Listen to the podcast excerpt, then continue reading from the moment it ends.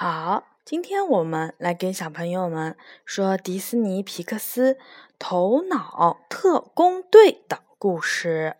这本书呢是终极的电影故事，是全真剧照版，是由人民邮电出版社出版的。封面呢，我们能看到五个小人儿。看过这个电影的小朋友就会知道。这是人的五个情绪，是不是？是的。有乐乐，乐乐是会快乐的，对不对？嗯。然后这个是悠悠，蓝色的，戴个大眼镜儿的，他就是会很忧伤、很难过。还有这个呢，紫色的呢是怕怕，他就会很容易让人害怕。这个呢是怒怒，是会发火的。这个对，反正呢，还有一个绿色的，绿色的它，你知道是谁吗？不知道呀。忘记了是吗？好吧，好，那我们来开始一起看吧，这个故事啊，这个故事呢也非常的长，因为它是电影版的故事，所以我们肯定是要分上下两部分来说的。乐乐几乎是和莱利同时降临到这个世界的，不过乐乐的世界就是莱利的大脑。谁让他是个情绪小人呢？看，乐乐眼前的大屏幕上出现了谁？充满爱意的笑脸，是莱利的爸爸妈妈。此刻，他们既兴奋又甜蜜地注视着这个刚刚出生的小女儿。透过莱利的眼睛，乐乐也在大脑情感中心好奇地打量着他们。作为一名快乐的小人儿，乐乐当然希望小主人莱利的生活时刻都充满着欢乐。为此，他需要让大脑情感中心被活泼的黄色记忆球填得满满的。不过，这可难不倒他，因为除了乐乐，这里再没有别人来捣乱了。然而，就在下一秒，哦，不，准确的来说，应该是在莱利出生后的第三十三秒，另一个情绪小人儿。悲伤的小人儿悠悠也出现在了控制台前。谁知他刚一现身，莱利就哇哇大哭了起来，急得乐乐赶紧把这个一脸委屈的小蓝人儿挤到了一边。宝宝，你看现在他的莱利的这个控制台就这样一个按钮，看到没有？是不是啊？就是他的情绪就是很简单的。不过呢，这才是刚刚的开始。随着新的情绪小人儿陆续前来报道，莱利的大脑情感中心很快就热闹了起来。每个情绪小人儿各司其职，轮流操控控制台，引导小莱利处理好每天的情绪。渐渐的，乐乐感到。这儿几位新伙伴有用极了，比如恐惧小人儿帕帕，他总是能够第一时间帮助淘气的小莱利躲开危险。如果前方遇到了电线，帕帕准会及时提醒莱利小心翼翼地跨过去。就是这个紫色的小人儿。这个时候，我们可以看到，它这个控制台已经变成了。比较复杂的了，对不对？可以有好几个小人一起坐在这里了。而厌恶小人儿燕燕就是这个绿色的，嗯，对。他们都不喜欢吃西兰花。而厌恶小人儿燕燕就更厉害了，有他在，任何令人倒胃口的东西都休想要靠近来历。因为在他的帮助下，莱利完全可以把吃进去的吐出来。你还记不记得他最害怕的西兰花？对呀。嗯，好。至于个头最小却拥有史上最强爆发力的愤怒小人儿怒怒，再也没有谁比他更懂得捍卫莱利、说不的权利了。他一生气，真是谁都拦不住呀。然而，乐乐始终不明白，那个总令莱利哭哭啼啼的悲伤小人悠悠，莱利为什么会需要他呢？怀着这样的心情，乐乐总是想要把悠悠从控制台前挤走。就这样，莱利的大脑情感中心塞满了各种颜色的记忆球，当然，快代表快乐的黄色记忆球是最多的。但是，真正重要的记忆都被特别的放在记忆固定器里。这些记忆被叫做核心记忆，每一个都形成于莱利生命中超级重要的时刻。每一个核心记忆都会强化莱利个性的某一个方面，比如说冰球岛，还有最爱的天真岛、友谊岛、诚实岛也都非常好，还有神秘的家人岛，这些小岛。成就了现在的来历。我深爱着这个小女孩。乐乐一脸幸福的自言自语道：“因为有了乐乐，莱利的童年充满了欢声笑语，每天都有新的黄色记忆球一个接一个的诞生，将大脑情感中心塞得满满的。”乐乐对此也满意极了。然而，就在莱利刚过完他的第十一个生日的时候，一切似乎开始发生了变化。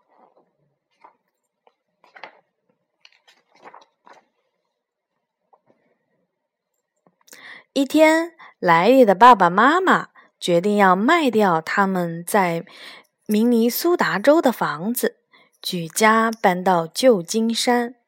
从明尼苏达州到旧金山，真是一个漫长的旅途。不过，莱利兴奋极了，因为在莱利的想象里，他的新家应该是这样的、这样的、这样的和这样的。当他们终于抵达新家的时候，事实却令莱利大失所望，同时他的大脑里面也乱作一团。呀，一只死老鼠，好恶心！不用猜，这是燕燕的声音。啊，那我们会不会得病啊？帕帕这个时候的想象力真是非常的丰富。这个房子太糟糕了，太差劲儿了。那个头上爱冒火的家伙也加入了讨论。伙计们，听我说，打起精神，我们要帮助莱利设想出房间焕然一新的样子吧。乐乐的这个建议激起了大家的兴趣，五个情绪小人儿开始七嘴八舌的讨论了起来。乐乐甚至还想出了一个使莱利全家人都无比兴奋的好点子——玩冰球。当他把这个点子之灯插到控制台的时候，一家人玩得其乐融融，别提有多开心了。可是好景不长，爸爸要去工作了。爸爸不再爱我了，唉，现在是不是轮我要上到控制台了？悠悠还没有开始行动，就被乐乐一把拦住了。对了，我想到了，莱利还没有吃午饭呢。或许莱利现在该去吃他最爱的披萨，这一定会让他开心起来的。乐乐胸有成竹地说：“可是等到莱利和妈妈兴高采烈地到了披萨店，事实却是……啊，什么？是西兰花披萨。对，是西兰花披萨。再也无法忍受的怒怒跳上了控制台，大喊道：‘旧金山，你能把这个带给莱利好心情的披萨给毁了？因为莱利最讨厌的食物就是西兰花。’”真是的，哪有只卖一种披萨的披萨店呀？回到家里，看着闷闷不乐的莱利，乐乐决定唤醒一份旅途中的快乐记忆，让他高兴起来。可是，瞧瞧悠悠都做了什么好事？金黄色的记忆球被悠悠轻轻的一碰，立马变成了忧伤的蓝色。悠悠漂亮，燕燕挖苦他说：“以后莱利想起和爸爸待在一起的那一刻。”就会变得很伤心，真是好极了。悠悠在搞清楚状况之前，不要再碰任何的记忆球了。乐乐警告道。悠悠一脸委屈的答应了。可是还不到一分钟，悠悠就又闯了一个更大的祸。他把一个黄色的核心记忆球给碰掉了。莱利的天真岛一下子就变暗了。还好，乐乐及时的把气球放了回去，天真岛才又重新恢复了光亮。第二天就是莱利开学的日子了。为了做好准备迎接新的校园生活，乐乐动员大家要团结合作，为莱利营造一个快乐的开学日。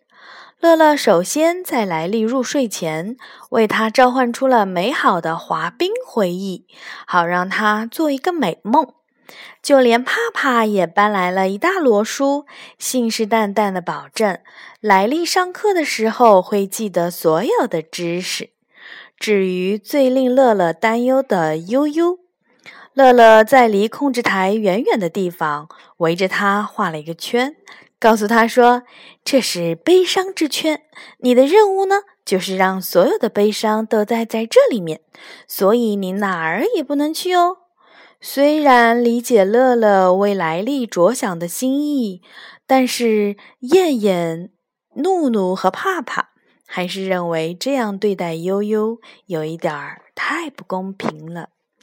和乐乐他们计划的一样，第二天一早，莱利愉快地吃完了早饭，跟爸爸妈妈告别了以后，来到了新学校。直到此刻，他的心情都非常的不错。开始上课了，老师问起了莱利在家乡明尼苏达州的生活，乐乐立刻为莱利召回了一串快乐的回忆。不由自主的，莱利脸上溢满了幸福的笑容。在我的家乡，爸爸妈妈每周都会带我去冰上玩呢。可就在这时，他突然感到了一阵忧伤席卷了过来。接着，莱利竟然在大家的面前哭了起来。原来是悠悠又闯祸了。一个装满了快乐的黄色记忆球落进了他的手中，瞬间就变成了忧伤的蓝色。啊，不好！莱利的大脑情感中心第一次出现了一个蓝色的核心记忆球。哦不！不知从哪里来的勇气。乐乐竟然试图用超级真空管把这个蓝色的记忆球给吸走。乐乐，那是一个核心记忆。悠悠慌张地跑去拉乐乐，可是就在两人争执的时候，五个黄色的核心记忆球全部都被撞落在地。一瞬间，莱利的五座性格岛全部都暗了下来。这下可好。威力巨大的超级真空管把悠悠、乐乐和散落的核心记忆球全部都吸出了情感中心。啊！伴随着一声声的惨叫，乐乐和悠悠被摔进了记忆回收站，一个专门回收记忆的地方。好在乐乐找到了所有代表快乐的核心记忆球，可悠悠那个蓝色的核心记忆球却怎么也找不到了。他们跑向了天真岛，沿着光速桥往大脑情感中心的方向走去。而大脑情感中心这边，好戏也在不断的上演。怒怒、燕燕和帕帕。轮番上台，把一切弄得一团糟。晚饭的时候，爸爸妈妈发现莱利有一点不正常，他们想知道莱利到底怎么了。面对爸妈的质问，莱利感到不可抑制的怒火冲上了心头，而在他的大脑内部，怒怒似乎也开始沸腾了。帕帕试图让怒怒冷静，便对他说：“千万别发火，老兄，开心点儿。”可是话还没有说完，却被一把给推开了。怒怒独自掌控了整个控制台，结果莱利很快爆发了。都给我闭嘴！他冲爸爸妈妈喊道：“这种行为自然是不被允许的。”很快，爸爸这边的情绪小人儿也迅速帮他做出了决定。莱利被命令回自己的屋里待着。看着郁郁寡欢的莱利，怒怒、燕燕和帕帕也想要学乐乐，让他开心起来，可是却不知道如何下手。帕帕甚至决定用同样的方法从真空管里面去找乐乐他们，结果可是……呃，嘣！可怜的帕帕被弹了回来，记忆球滚落了一地，大脑情感中心。一片狼藉。稍晚些的时候，爸爸来看莱利，努力的逗他开心，可莱利却冷漠的拒绝了他。与此同时，莱利的大脑内天真岛已经开始瓦解了。天真岛的坍塌阻断了乐乐和悠悠前进的道路。快跑！乐乐大喊着，拉起了悠悠，飞快地往安全的地方跑去。脱离了危险之后，看着陷落在深渊里的天真岛，回想起来历种种天真的快乐回忆，乐乐感到痛苦极了。没有了天真岛，我们试着走观光路线回去吧。乐乐打定了主意。你会迷路的，乐乐。我在头脑手册上读到过这里，那里有无穷无尽的长期记忆储藏架。悠悠倒在地上，有气无力地说道：“你在手册上读过，那你一定知道回去的路。快点起来，我们争取天亮前赶回去。”乐乐一边说，一边用手拽着悠悠。向一眼望不见尽头的长期记忆储藏架走过去，一排排的长期记忆储藏架好像要迷宫一样。就在他们接连走了好几个小时，转得晕头转向的时候，他们俩终于遇上了两个名叫“忘记者”的大脑工人。原来他们的工作就是负责把旧的记忆输送到记忆回收站。任何记忆只要进了回收站，就再也回不来了。其中一个忘记者告诉他们。同一时刻，莱利正在笔记本电脑上和梅格他在家乡最好的朋友聊天。可是，当梅格谈到自己的新朋友的时候，怒怒再次控制了情感中心。莱利狠狠地关上了笔记本。友谊岛。发出了痛苦的声音，接着小岛迅速下沉，转瞬已掉进那暗淡无光的记忆回收站。看到这一幕的乐乐难受极了，因为失去了友谊岛的来历，将不再拥有从前完整的美好性格。我知道莱利曾经多么珍爱这份友谊，但是他现在消失了。悠悠也哀叹了起来：“再见了，友谊，欢迎你，孤单。”继续上路的乐乐和悠悠很快就碰上了一个熟悉的家伙，是冰宝，莱利从前想象出来的好朋友。他长着一副滑稽可爱的模样，长长的象鼻子，粉嫩的海豚身子，猫咪的脚和尾。巴。最令人惊喜的是，它的身体是用棉花糖做成的。莱利三岁大的时候，总是坐着冰雹的歌声驱动火箭车到处去冒险。这会儿，冰雹提议他们一起要搭乘思维列车返回情感中心。他还知道怎么样抄小路到最近的车站呢。乐乐和悠悠被领着来到了一座名叫“抽象思维”的奇怪建筑前。从这个门过去就能到车站哟。冰雹说着，便走了进去。等等，我在大脑手册上读到过这个地方，我们最好不要进去。悠悠发出了警告。但是乐乐已经等不及要赶紧返回到大脑情感中心了，我可不想错过列车。说着，他便跟着冰雹跑了进去。无奈之下，悠悠也小心地跟了进去。而这天的中午，莱利一个人坐在长凳上吃着午饭，他正在体验着一种陌生的抽象感觉——孤单。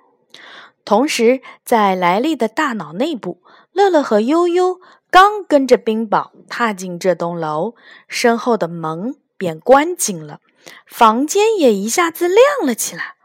哦不！悠悠叫道：“抽象思维开始工作了。”紧接着，他们三个人的身体都开始扭曲变形，正方形、菱形、三角形，全都是最简单的图形。我们也开始抽象化了，悠悠喊道。他们拖着继续变形的身体，挣扎着走向房间的另一个出口。就在他们好不容易出来的时候，思维列车刚好从他们的眼前呼啸而过。乐乐和悠悠一脸失望地看着越来越远的列车。没关系。我还知道一个车站，冰雹指着一扇写有“想象乐园”字样的大门说道：“在那里，乐乐看到了一台幻想男友制造机。”不是吧？他忍不住轻声嘀咕了一句。而这时，在大脑情感中心留下来的三个情绪小人儿，正在为莱利在新学校的第一次冰球比赛做准备呢。如果他使用冰球岛不当的话，小岛也可能会像天真岛那样坍塌。燕燕担心地说：“啊，放心吧。”帕帕安慰他说：“我已经提前搜集到了所有我能想起来的莱利关于冰球的记忆。”接着，帕帕便把他收集的老记忆一股脑儿的塞进了记忆球固定器里，期待着他们能够顺利的启动冰球的记忆小岛。没想到，他们全部都被弹了回来。够了，让我来吧！怒怒边嚷嚷边走上了控制台，只见莱利猛地扔掉了手中的冰球棍儿，一脸怒气地扬长而去。冰球岛瞬间瓦解，五座性格岛现在只剩下了诚实岛和家人岛。三个情绪小人儿都懊悔极了。好，今天呢，上半部我们就说到这里。想要知道剩下这两个岛能支撑多久，还包括后面还会发生什么样的事？嗯，我们要等到下集了。好的，小朋友晚安。